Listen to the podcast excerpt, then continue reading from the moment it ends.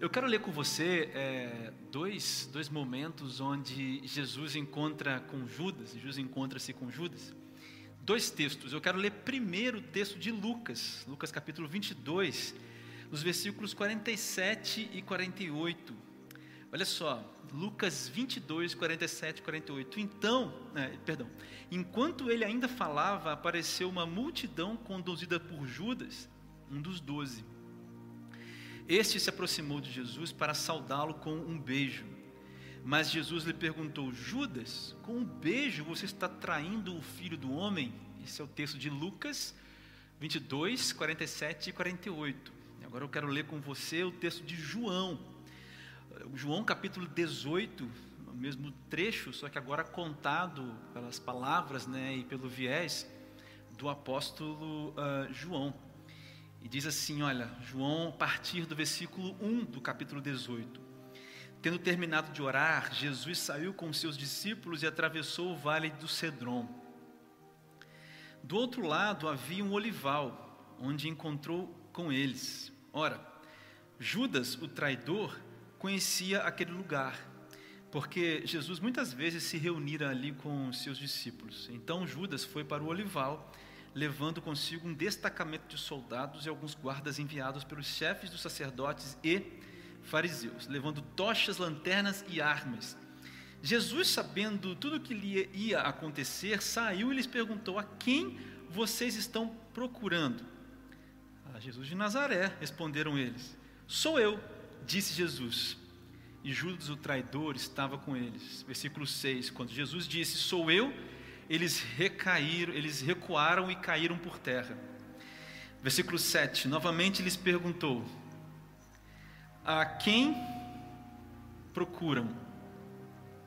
E eles lhes disseram: Jesus de Nazaré. Respondeu Jesus: Já lhes disse que sou eu. Se vocês estão me procurando, deixem ir embora estes homens. 9. Isso aconteceu para que se cumprissem as palavras que ele dissera: Não perdi nenhum do que me destes. Não sei se vocês desligaram esse microfone, vocês têm que desligar o microfone 2, tá bom? Então a gente está falando sobre os encontros que Jesus teve. Eu não sei se deixaram aí algum pedido de oração, a gente está ao vivo aqui no YouTube. É, se tiver algum problema com o som, você pode deixar aí também. Algum problema com a transmissão, pode deixar para a gente no seu, no seu comentário, tá bom? Eu quero começar esse assunto, essa mensagem de hoje, essa pregação, dizendo assim que a vida de Jesus sabe, pode ser dividida em cinco partes. Cinco partes da vida de Jesus são relatadas aqui no Evangelho. Cinco partes interessam da vida de Jesus e que são relatadas no Evangelho: nascimento, nós estamos chegando no Natal, né? Nascimento é um fato importante, isso, isso, isso tem relatos nos quatro Evangelhos. É, o batismo de Jesus, relatado também nos evangelhos, é um ponto alto, um ponto marcante. Outro ponto é o ministério de Jesus, ministério de Jesus. O outro ponto é a morte de Jesus. E o último ponto é a ressurreição de, Jesus. Esses cinco momentos, essas cinco fases, são os pontos que interessam da vida de Jesus e que são relatados, muito bem relatados nos evangelhos o assunto, ou melhor, a pessoa que vai se encontrar com Jesus, ou esse encontro com Jesus, é sobre alguém que está relacionado a uma dessas partes, um desses momentos da vida de Jesus. Tragicamente, está ligado ao momento da morte de Jesus. Não era alguém que estava ligado ao nascimento, não era alguém, alguém que estava ligado ao, ao batismo, ou ao ministério, por assim dizer, de Jesus de maneira mais direta, apesar de ser um apóstolo, Judas ter sido um apóstolo, e também não estava presente mais da ressurreição, mas é alguém que é conhecido, melhor dizendo, é um, alguém que está relatado nas Escrituras com uma ligação direta com o episódio da morte de Jesus. Outro fato importante é que Judas foi chamado por Jesus. Judas, esse cara que encontrou esse encontro aqui com Jesus, ele, ele era um apóstolo. Judas não era um discípulo apenas.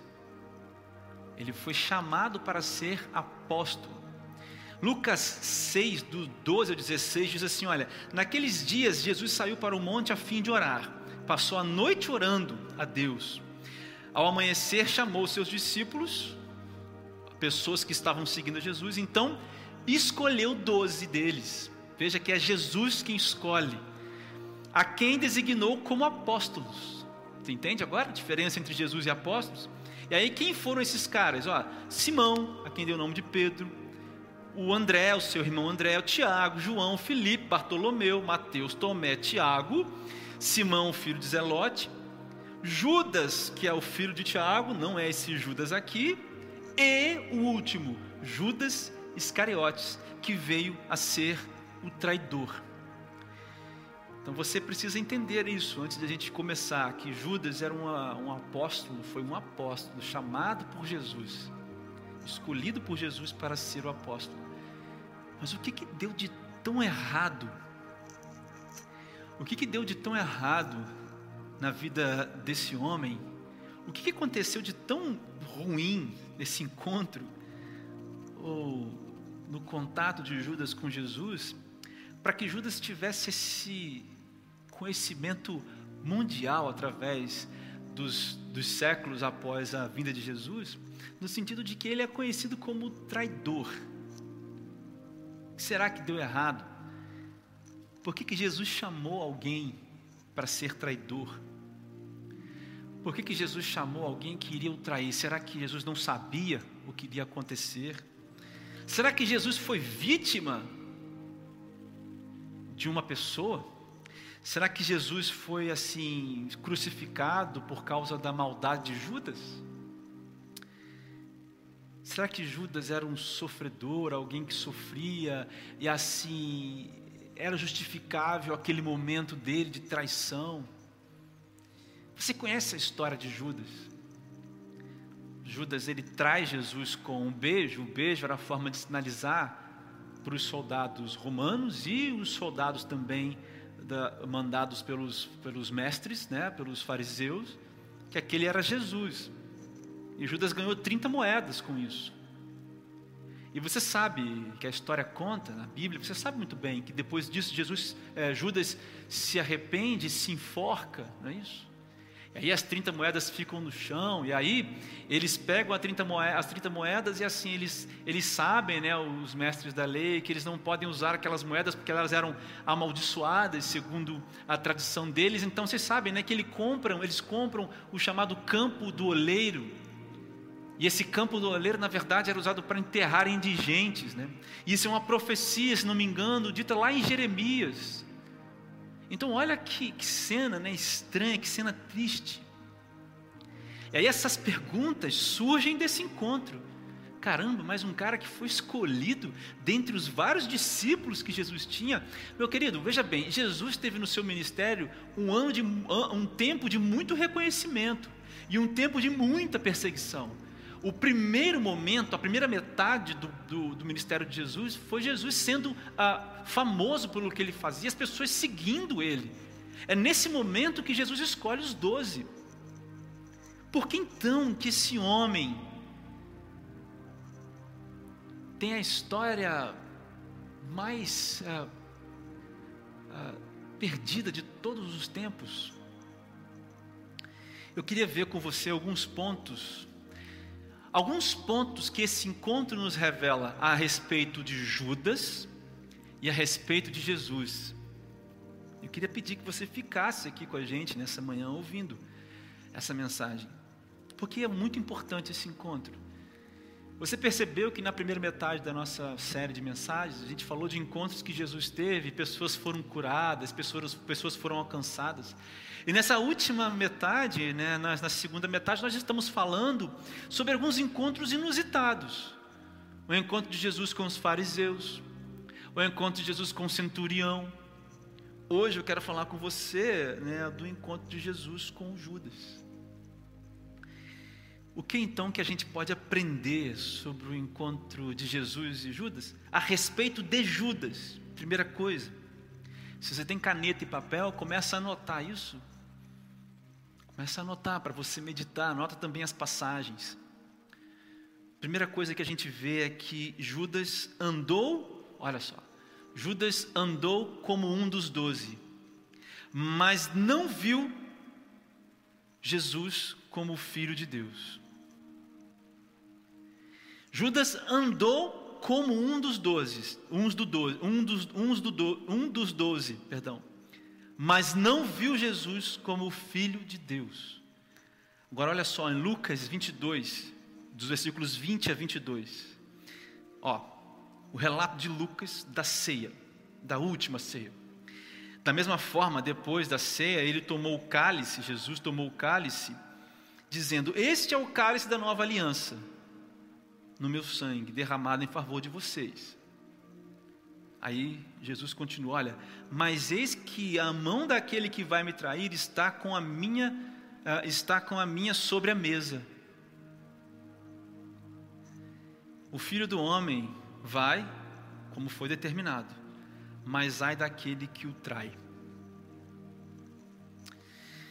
Os discípulos reunidos na mesa, Judas ali do lado de Jesus, com a mão sobre a mão de Jesus, e Jesus disse: Eu vou fazer o que eu tenho que fazer, mas esse que está com a mão sobre mim, esse aqui vai me trair. Repara que é a última ceia, é o momento antes da crucificação, sofrimento, é o momento derradeiro do ministério de Jesus aqui na terra. Judas já havia passado muito tempo com os doze, já havia passado muito tempo com Jesus, mas Judas não o reconheceu como filho de Deus. O fato de Judas o trair, o fato de Jesus dizer naquele momento, esse é o que vai me trair, denunciava que Judas não reconhecia Jesus como o Filho de Deus. Naquele tempo, as pessoas esperavam um homem, um enviado para Israel, alguém que libertasse o povo, alguém com prerrogativas políticas, sociais. E tudo bem, veja, tudo bem, e cremos que foi assim, viu? Que os discípulos, aliás, os apóstolos, encararam Jesus no primeiro momento. Você não, não precisa entender ou achar que os discípulos encararam Jesus de primeira, assim, sabendo que ele era o filho de Deus. No primeiro momento, eles acreditavam que Jesus era aquele aquele é, é, é, salvador da pátria dos judeus, alguém político, alguém que ia pegar em armas. Mas isso foi mudando gradativamente, sobretudo com um dos, dos apóstolos, o Pedro.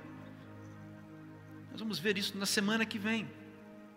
Então, quando Jesus diz isso aqui no final da sua, do seu ministério, significa que o Judas não virou a chave o Judas nunca reconheceu Jesus como filho de Deus. E muito provavelmente Judas viu Jesus como a falha da promessa.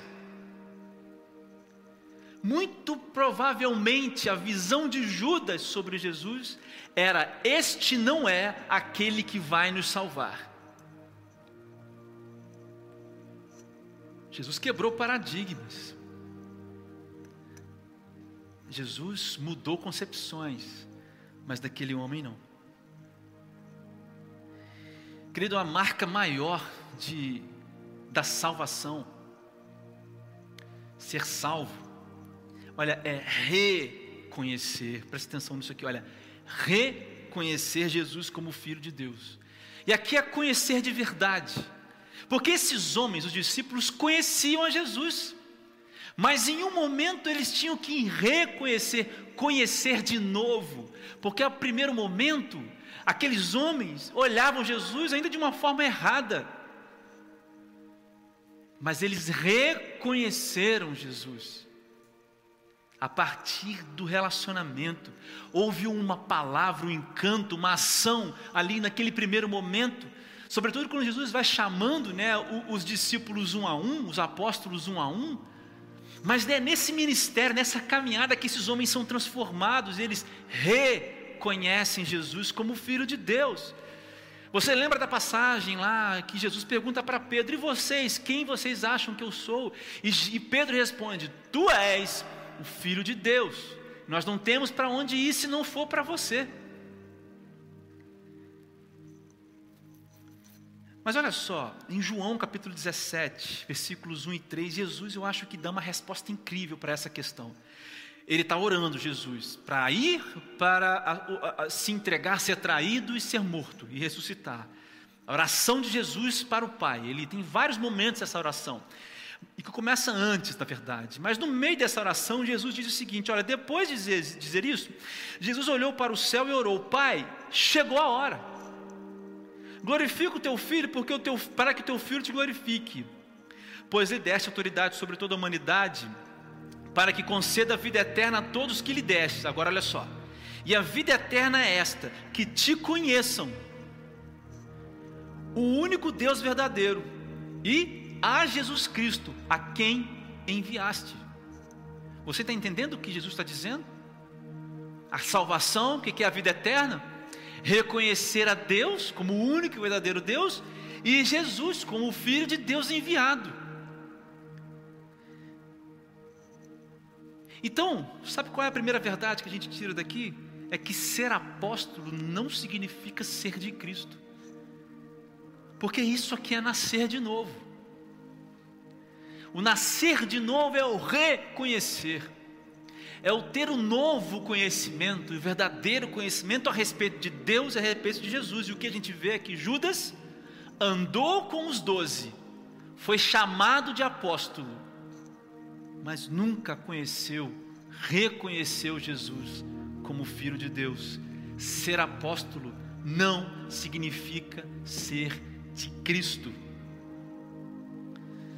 Ter os cargos que você tem, ter o coração bondoso que você tem, fora da igreja, dentro da igreja, fazer as boas obras que você faz, ajudar os pobres que você ajuda, não significa que você é de Cristo, a não ser que você reconheça Deus como o único verdadeiro Senhor e a Jesus Cristo como o único Filho de Deus. E reconhecer isso, meu querido, implica em várias coisas. E a gente vai ver isso. A segunda coisa que a gente vê nesse texto aqui é que Judas andou como um dos doze. Ele andou como um dos doze. Mas não houve mudanças na sua vida, é claro. Se ele não reconheceu Jesus, é claro, como filho de Deus, é claro que não houve mudança na vida dele. O que, que houve na vida desses homens, dos onze? Mudanças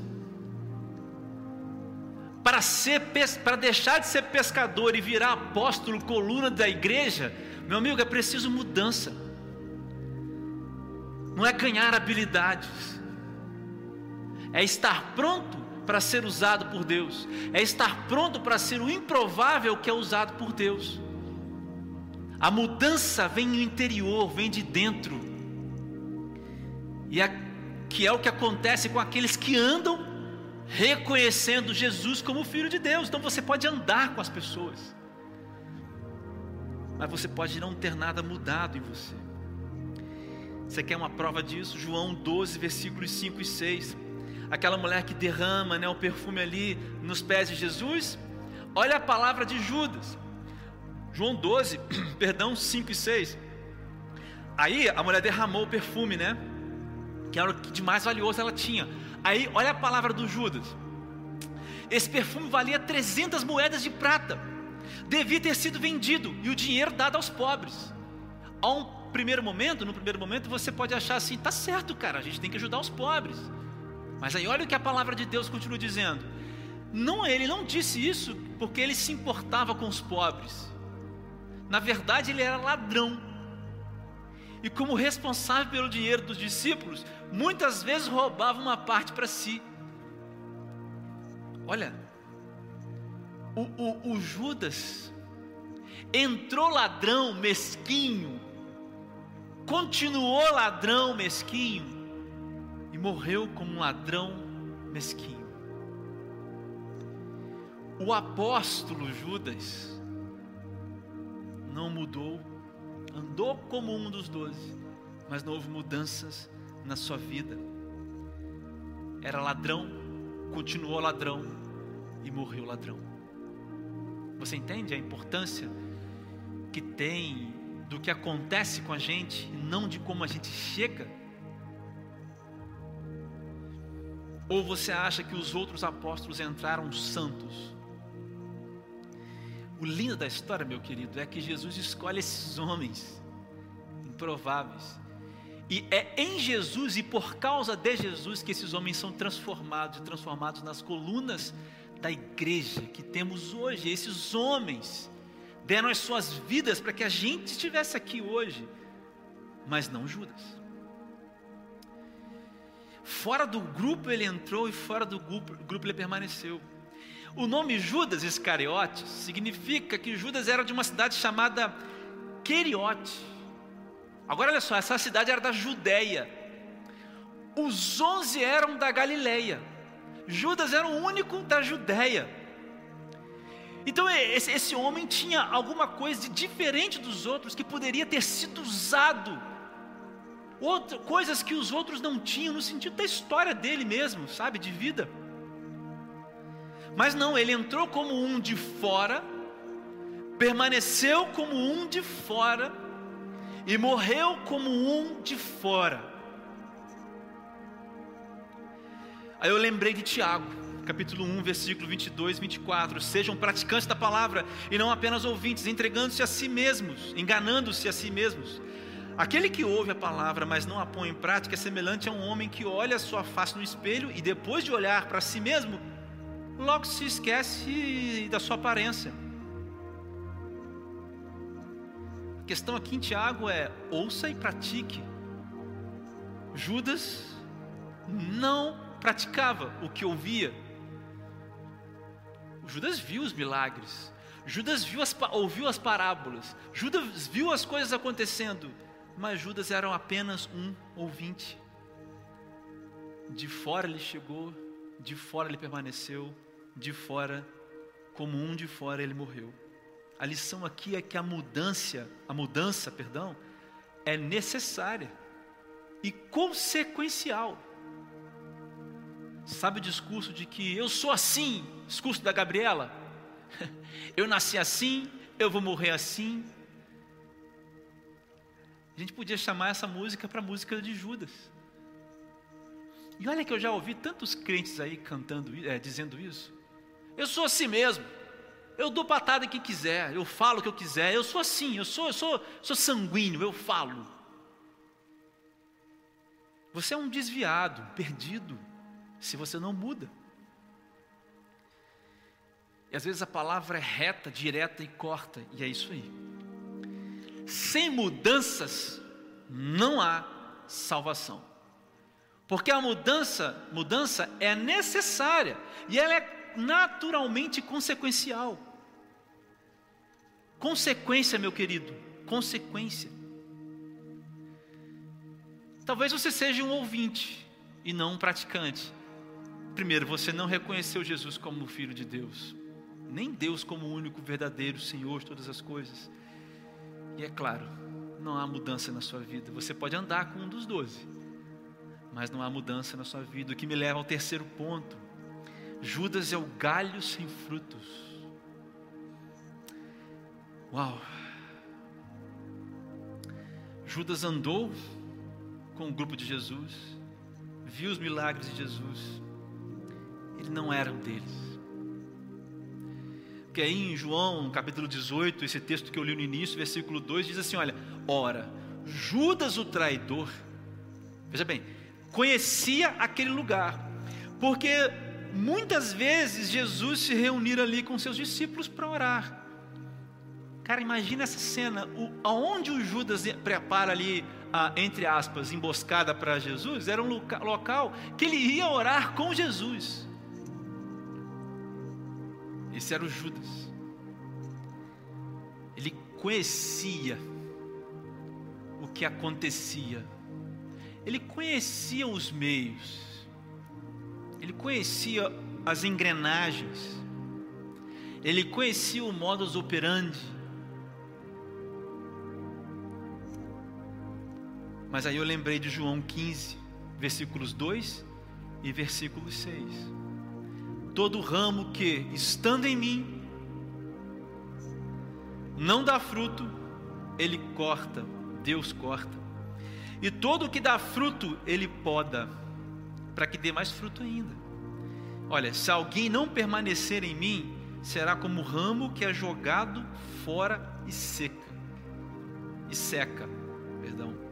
Tais ramos são apanhados, lançados ao fogo e queimados. Querido, essa, essa, essa palavra aqui de Jesus em João capítulo 15 é impactante. Porque Judas era um ramo que estava, mas não tinha fruto algum. Reconhecer Deus como o único Senhor, é o, único, é o Deus todas, sobre todas as coisas, reconhecer Jesus Cristo como o único Filho, Senhor e Salvador, mudanças nas nossas práticas, nas nossas práticas de vida, isso leva, leva a frutos. Judas não tinha frutos nenhum. Você quer saber onde Judas deixa claro isso? No texto que nós lemos lá em Lucas 22. Quando os soldados chegam para pegar Jesus, e Judas vai lá e dá um beijo em Jesus. E aí Jesus diz assim: Olha, Judas, com o beijo você está traindo o homem, o filho do homem. A ideia não é que Jesus estava espantado, não sabia o que estava acontecendo. A ideia é que Judas não precisava, mas ele decidiu marcar a sua posição naquele lugar. Porque lá em João, no texto de João, nós vimos que Jesus se apresenta: Olha, eu sou Jesus. Os soldados perguntam: Estou procurando Jesus. Eu sou Jesus. Mas Judas vai lá e, e beija Jesus para marcar esse daqui. Então, o beijo de Judas em Jesus significa a tomada de decisão de Judas. A, o marco de posição, o posicionamento do Judas. Aí eu pergunto: que fruto é esse?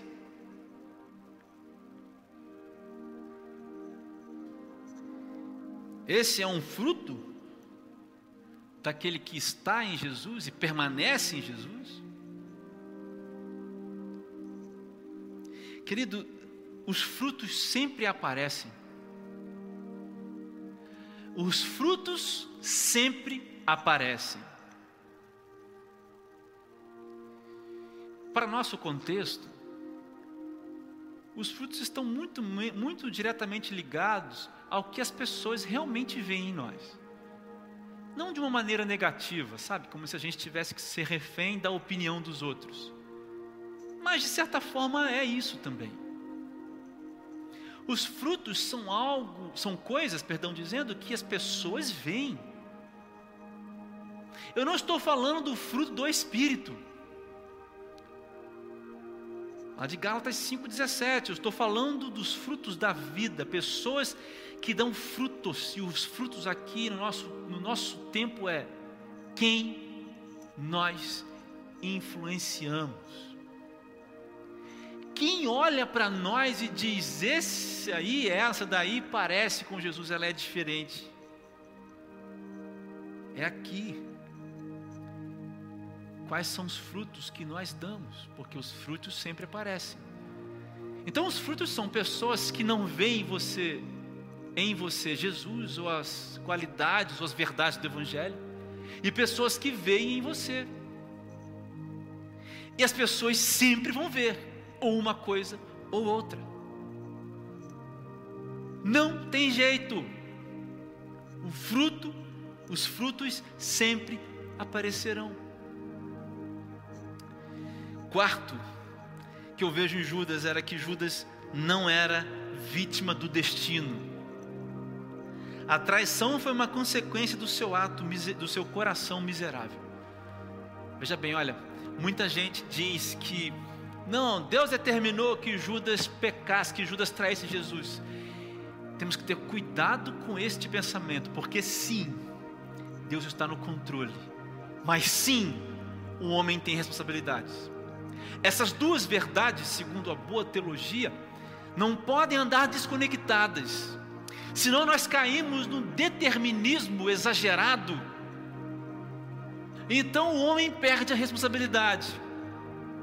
E se, por, e, e, e se no outro lado nós aceitarmos que tudo é escolha do homem, nós acabamos desmerecendo a graça não merecida e a nós entregue.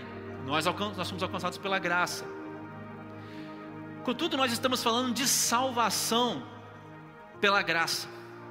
E nós, depois disso, estamos falando de escolhas de vida num caminho de santidade. Reconhecer Jesus, ter mudança nas nossas vidas, frutos, passam por escolhas, passam pela sua responsabilidade. Deus não será o culpado pelas escolhas que você teve. Você sofrerá as consequências das escolhas que você teve. A questão é que Deus, na sua imensa soberania, usará todas as suas escolhas a favor dele e do plano dele.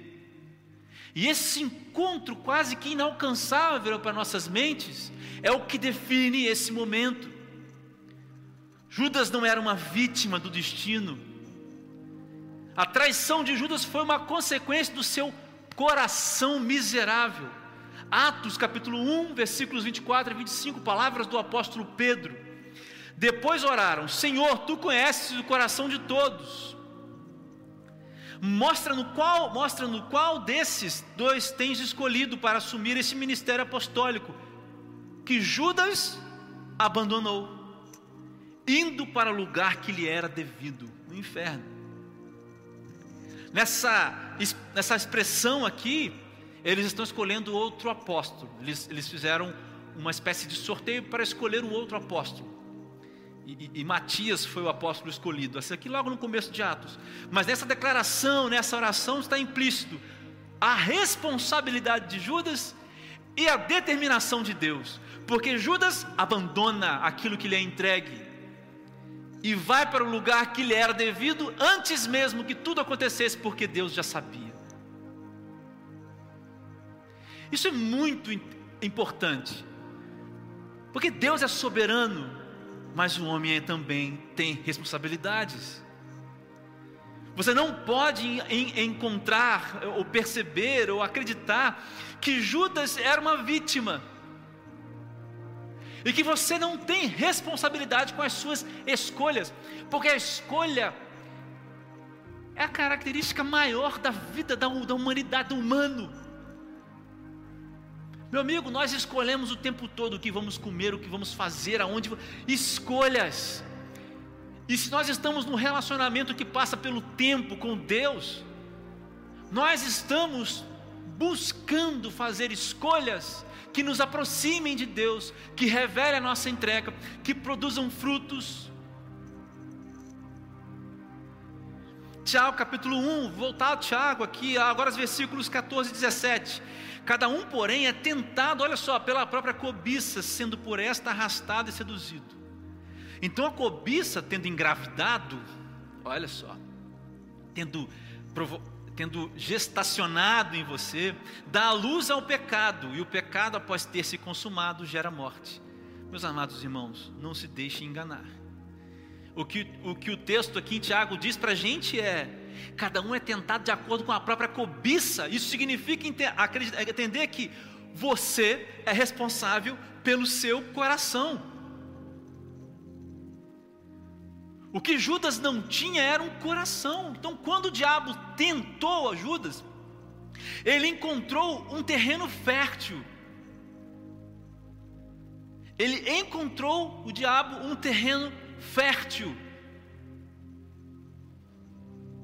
Você é responsável pelo seu coração para que tipo de cenário vai ser encontrado no seu coração quando os demônios, quando o diabo, quando a vida, quando a maldade, quando o príncipe desse mundo, que é o Satanás, te encontrar ou lançar sobre você a tentação. Judas não era vítima, ele era responsável pelo coração dele. Quinto, Judas estava possuído por Satanás. Veja, veja que é uma consequência. Veja que nós estamos numa linha a, a, cronológica aqui nos pontos que nós estamos elencando. Lucas 22, 3. Então Satanás entrou em Judas, o chamado Iscariotes, um dos doze. O, Satanás, o Judas estava possuído por Satanás.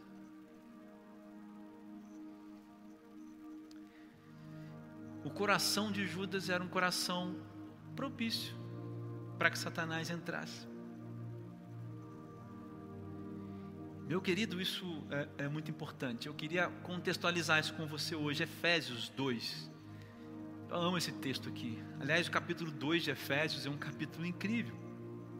Mas os versículos 1 e 2. Vocês estavam mortos, o apóstolo Paulo dizendo, olha, em suas transgressões e pecados, nos quais costumavam viver, quando seguiam a presente ordem deste mundo e o príncipe do poder do ar o Espírito que agora está atuando nos que vivem na desobediência.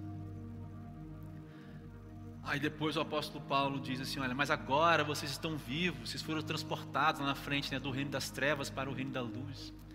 Ou seja, o texto de Efésios está dizendo: Olha, vocês estavam mortos, vocês estavam mortos nas transgressões e nos pecados, vocês estavam sendo guiados por Satanás.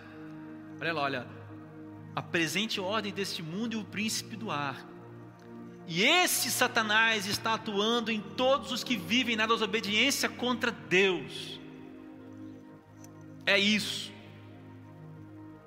O Satanás encontrou lugar apropriado no coração do Judas. E o Judas viveu como um morto em suas transgressões e os pecados, e morreu morto em suas transgressões e pecados. E aí eu lembrei da parábola que Jesus conta, conta lá em Lucas 11. Ele conta a parábola que é, um espírito imundo ah, toma uma casa, aí, é, aí ele sai, aí limpa a casa, depois ele volta com sete demônios a mais, ou sete vezes mais o número de demônios, e aí ele encontra a casa limpa e vazia. E ali ele faz coisa pior, eles fazem coisa, coisas piores do que fizeram na primeira vez. Aí Jesus disse, né, que tem certos demônios que só saem com jejum e oração e tal.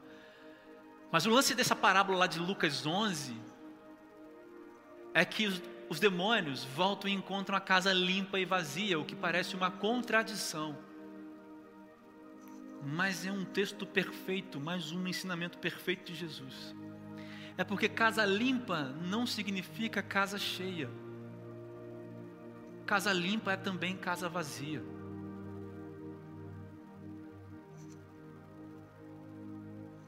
O que, Judas, o que Satanás encontrou no coração de Judas foi um coração vazio de Jesus. Você entende?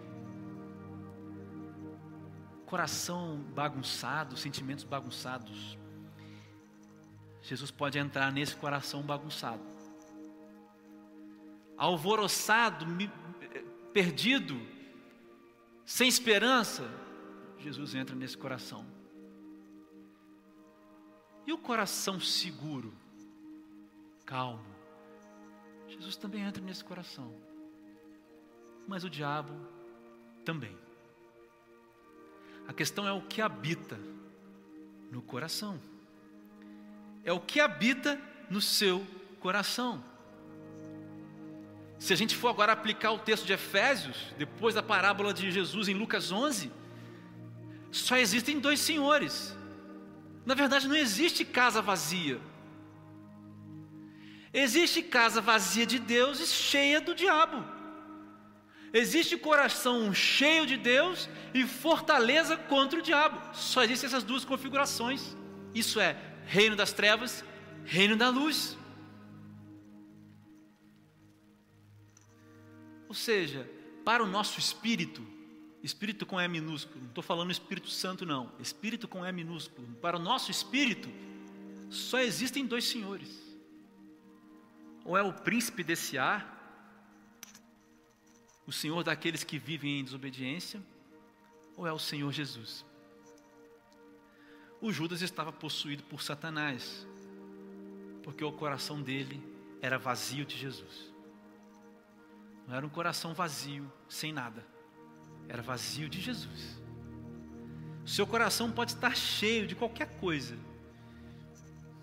Mas se hoje ele for cheio de Jesus também,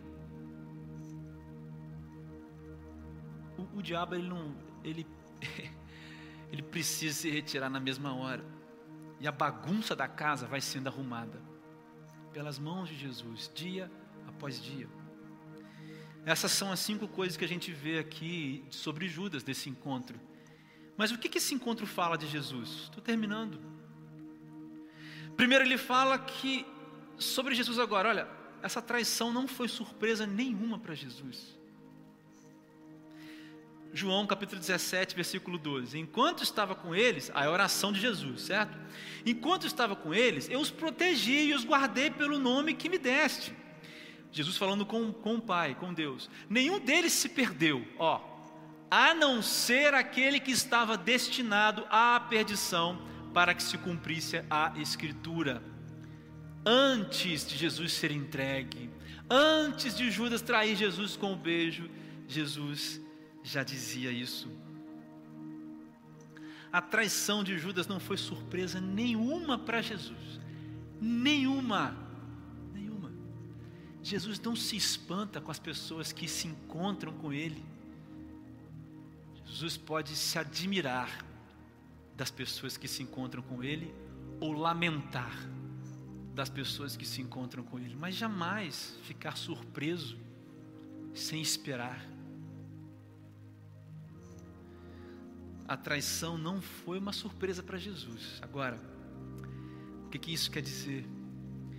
Que Jesus tem o controle, o segundo ponto, Jesus tem o controle dos seus encontros em suas mãos.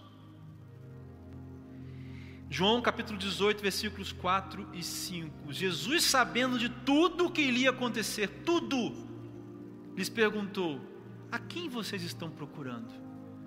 Os soldados chegaram lá para pegar Jesus, ele, ele já sabia: Quem que vocês estão procurando? É Jesus. Ah, então tá, eu sou Jesus. Estou aqui. Jesus não se não fica surpreso com o encontro com, com o encontro esse encontro específico com Judas, essa, essa atitude de Judas, e Jesus tem um controle nas mãos. Isso é incrível, né? E aí fica claro para mim que Deus escolhe, Deus usa, perdão, Deus usa as, as escolhas miseráveis de Judas a favor da história. Você entende? Deus é, usando as escolhas miseráveis de Judas a favor da história, porque Deus tem o controle. Esse é um ponto de encontro entre as, a soberania de Deus e, a, e, as, e as, a responsabilidade dos homens, as escolhas. Deus usa as piores escolhas e as boas escolhas. E aqui Deus, na sua soberania, Ele usa majestosamente as miseráveis, a miséria do coração de Judas, em favor do seu plano. Dizer que Jesus tem o controle dos encontros da sua mão é dizer que Deus controla todas as coisas, a minha e as suas decisões, não no sentido de nos tirar as responsabilidades, mas de usar os resultados a favor dele, para a glória dele. Esse é o Deus que nós servimos, que não é refém das nossas escolhas, e é por isso que ele muda os cenários. Por mais caótico que sejam as consequências, que sejam as consequências das escolhas que você vive hoje, feitas no passado. É por isso que ele pode mudar, porque ele não é refém das escolhas, Ele usa as nossas escolhas a favor dEle, para a honra e para a glória dEle. E por fim, Jesus é o exemplo máximo de obediência. Esse encontro de Jesus com Judas fala algumas coisas sobre Jesus. Uma das mais importantes é essa: que Jesus é o exemplo máximo de obediência. João, João capítulo 8, versículo 11 18, é, é, né? João 18, versículo 11. Jesus, porém, ordenou a Pedro, porque depois que os, que os soldados chegam ali, o Pedro pega a espada para matar a galera. E aí Jesus fala assim: Olha, Pedro, guarda a espada. Acaso não haverei eu de beber o cálice que, que o Pai me deu? Jesus é o exemplo máximo de obediência. E só essa frase de Jesus é o exemplo perfeitamente antagônico a tudo que Judas representa. Só essa frase de Jesus. O exemplo máximo de obediência, porque obediência tem a ver com reconhecer quem é o Senhor. Obediência tem a ver com mudança interior.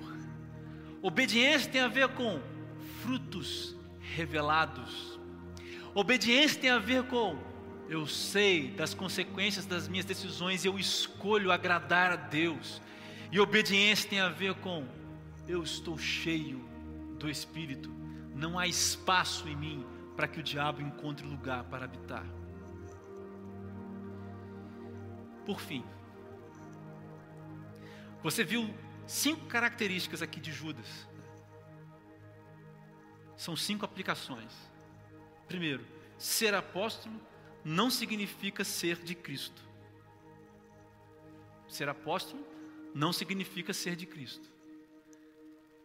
Então, os títulos que você carrega sustentam a sua vida espiritual? É isso que sustenta a sua vida espiritual, cara? Ah, eu sou uma pessoa que estou falando, estou cantando, estou agindo, estou aqui no raiz trabalhando, estou lá na minha igreja trabalhando, eu vou entregar comida, é, é, alimentos para as pessoas que estão passando necessidade. Isso é muito bom, isso é muito importante. Mas isso é da ordem do moral. E nós somos primeiro responsáveis pela ordem do espírito, pelas, pelas coisas que estão ligadas à ordem espiritual dentro de nós. Então, os títulos que você tem, as obras que você faz, sustentam sua vida espiritual. Nós estamos passando por uma calamidade lá em São João do Paraíso, uma cidade próxima aqui a nós. É muito bonito ver as igrejas se levantando nessa hora e ajudando as pessoas, mas eu me pergunto: quantas pessoas se baseiam nisso? A vida espiritual delas é isso. Não tem nada além disso. Não tem secreto. Não tem obediência, não tem quebra. Não tem marcas da obediência. Não tem alegria de ser de Jesus. Não tem a alegria que a alegria que não significa não ter tristeza, mas a certeza de que serei salvo. Não tem constância, não tem frutos, não tem mudança, tem atitudes do lado de fora você pode fazer o que você quiser, ter as obras que você quiser, isso não significa que você é de Cristo. Os títulos que você tem não sustentam a sua vida espiritual. E se você acredita nisso, você está sendo enganado. E se você sabe que isso é verdade e continua, então você é um hipócrita como um fariseu. Segundo, nós vimos que a mudança é necessária e consequencial. Você ainda continua o mesmo? Desde que você encontrou Jesus, é, são as mesmas coisas, os mesmos atos, os mesmos pensamentos. Não é a vida feliz, não, sempre feliz, não é isso não. O Evangelho não é sobre isso, não, prosperidades, é, é, essas heresias, não é isso não. O Evangelho é sobre resistência, cara o Evangelho é permanecer. Você ainda é o mesmo, o mesmo inconsequente, o mesmo duro de coração, o mesmo maldoso, o mesmo mentiroso, o mesmo hipócrita. Você é o mesmo.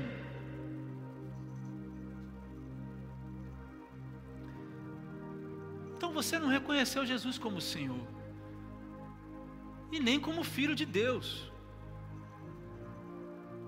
Há dez anos é a mesma rotina, aquela oraçãozinha para dormir. O dinheiro é o que importa mais, os meus planos, os meus sonhos. Bebês espirituais, em muitos casos nem nascidos de novo são. Basta tirar uma coisinha da vida que desmorona tudo basta tirar, ainda são os mesmos. Ainda são os mesmos. Terceiro, nós vimos que os frutos sempre aparecem. Quais são os seus frutos? O que que dizem de você quando olham para você? E para com essa história de que não preciso ligar porque as pessoas dizem. É claro que você não precisa ser refém. Nós pregamos sobre isso aqui semana passada. Né? Você pode usar uma calça, pode usar um negócio. Não é esse tipo de pensamento. Eu estou falando no seu lidar, sua família, sua mãe, seu pai, seu tio, seu esposo, sua esposa, seus filhos, sua avó, sei lá, seus netos. As pessoas que te rodeiam, o que que elas dizem de você? Quantas pessoas conheceram Jesus através de você? Ninguém. Ninguém. Você é um fruto que vai ser cortado. Depois de cortado, vão pegar e vai ser lançado no fogo e vai ser queimado. O inferno é uma realidade tão grande, tão verdadeira quanto o paraíso e o céu e a vinda de Jesus e o tesouro que está é, é, guardado para os seus, tão verdadeiro quanto isso é também. Não tem frutos. Sua vida não tem frutos nenhum. Eu falo isso com muito temor e tremor, porque a maior parte da minha vida eu fui esse. E aí, pela graça de Deus, porque eu não tenho nada, eu não sou nada e eu nunca seria capaz de produzir alguma coisa em mim. Mas Deus um dia me, me encontrou na, na, na, na beira do, do, precipício da morte, aqui ó, com a cordinha para puxar a, o meu próprio pescoço. E as minhas 30 moedas também cair lá atrás. Mas eu fui encontrado. E aí eu fico pensando Sabe, quantas pessoas estão aí caminhando nas igrejas, esse discurso, sabe? Vão lá, pulam, vou queimar, deixa queimar. Não tem fruto nenhum. Eu sou a favor de que a gente parasse com é, é, certas atitudes, assim, que as pessoas passassem pelo menos alguns dias sem fazer nada nas redes sociais relacionadas a posturas cristãs. Eu sou a favor que a gente fizesse uma experiência durante três dias, que todo mundo falasse na boca a boca com alguém, e que as pessoas pudessem dizer de nós aquilo, aquilo que elas vissem em nós. Eu tenho certeza que muita máscara hipócrita cairia. Quais são seus frutos? Eu preciso falar assim com você hoje, porque se você não tem frutos, você será arrancado, cortado. E seco, você será jogado no fogo do inferno. Eu não desejo que você passe por isso. Quarto, você é responsável por seu coração. Chega de colocar a culpa nas pessoas, colocar a culpa nas nas situações da vida, nas configurações da vida, você é o responsável pelo seu coração, somente você. Você não é o seu namorado que te faz bem e mal, não é a sua esposa que te faz bem e mal, pai, mãe, tio, avô, amigo, colega, não são as pessoas que te fizeram mal que são responsáveis por você, e nem as que fazem bem. Você é responsável pelo seu coração e somente você, e você será julgado por aquilo que você fez com ele. Encha o seu coração do Espírito de Deus, para que o diabo não encontre lugar em você. Cinco, para o nosso espírito, espírito com E minúsculo, só existem dois senhores. Quem é que domina você? E aí você pode saber isso pelas obras que você tem. O que, que domina você? Que tipo de obras? Que tipo de qualidades a sua, a sua personalidade reflete? Eu quero finalizar com uma frase. Eu falei que esse encontro não foi surpresa para Jesus, na é verdade? Não foi. Isso leva a crer que o estado caótico, deplorável, miserável de Judas não era surpresa para Jesus.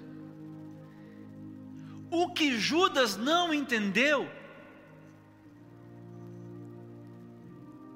era o quão surpreso ele poderia ficar ao saber que Jesus sabia quem ele era.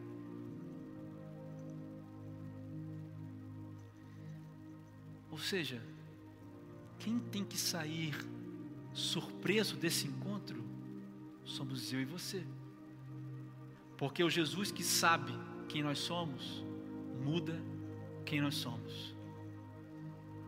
O que Judas não teve foi esse entendimento de que ele deveria estar surpreso por Jesus estar com ele, sabendo quem ele era.